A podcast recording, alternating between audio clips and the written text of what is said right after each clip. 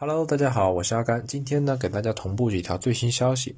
第一条，亚马逊法国站呢发布了一份书面声明，中提到了封闭法国 FBA 仓库的政策将会持续到二十五号，而此之前，亚马逊对禁令的上诉呢也将于二十四日开庭审理。也就是说，亚马逊内部大概率对这次审理呢有很大的把握，已经预计了二十五日就会重新开放仓库和必需品的销售。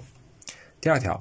四月二十二日消息，Shopee 于今日宣布，将于本月呢，在印尼和马来西亚市场启动二零二零年的年度斋月大促。本次大促呢，是作为疫情恢复期的首个重磅促销活动。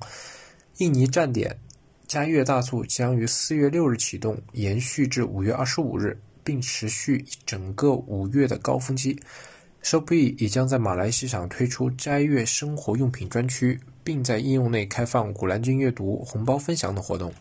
第三条，四月二十二日消息呢，印度政府于近日宣布禁止电商公司在封城期间出售并交付非必需品。在此之前呢，印度曾表示电商公司可以自四月二十日起接收非必需品的订单。那为什么现在又来了个一百八十度的大转弯呢？阿甘猜测，可能是当地零售机构。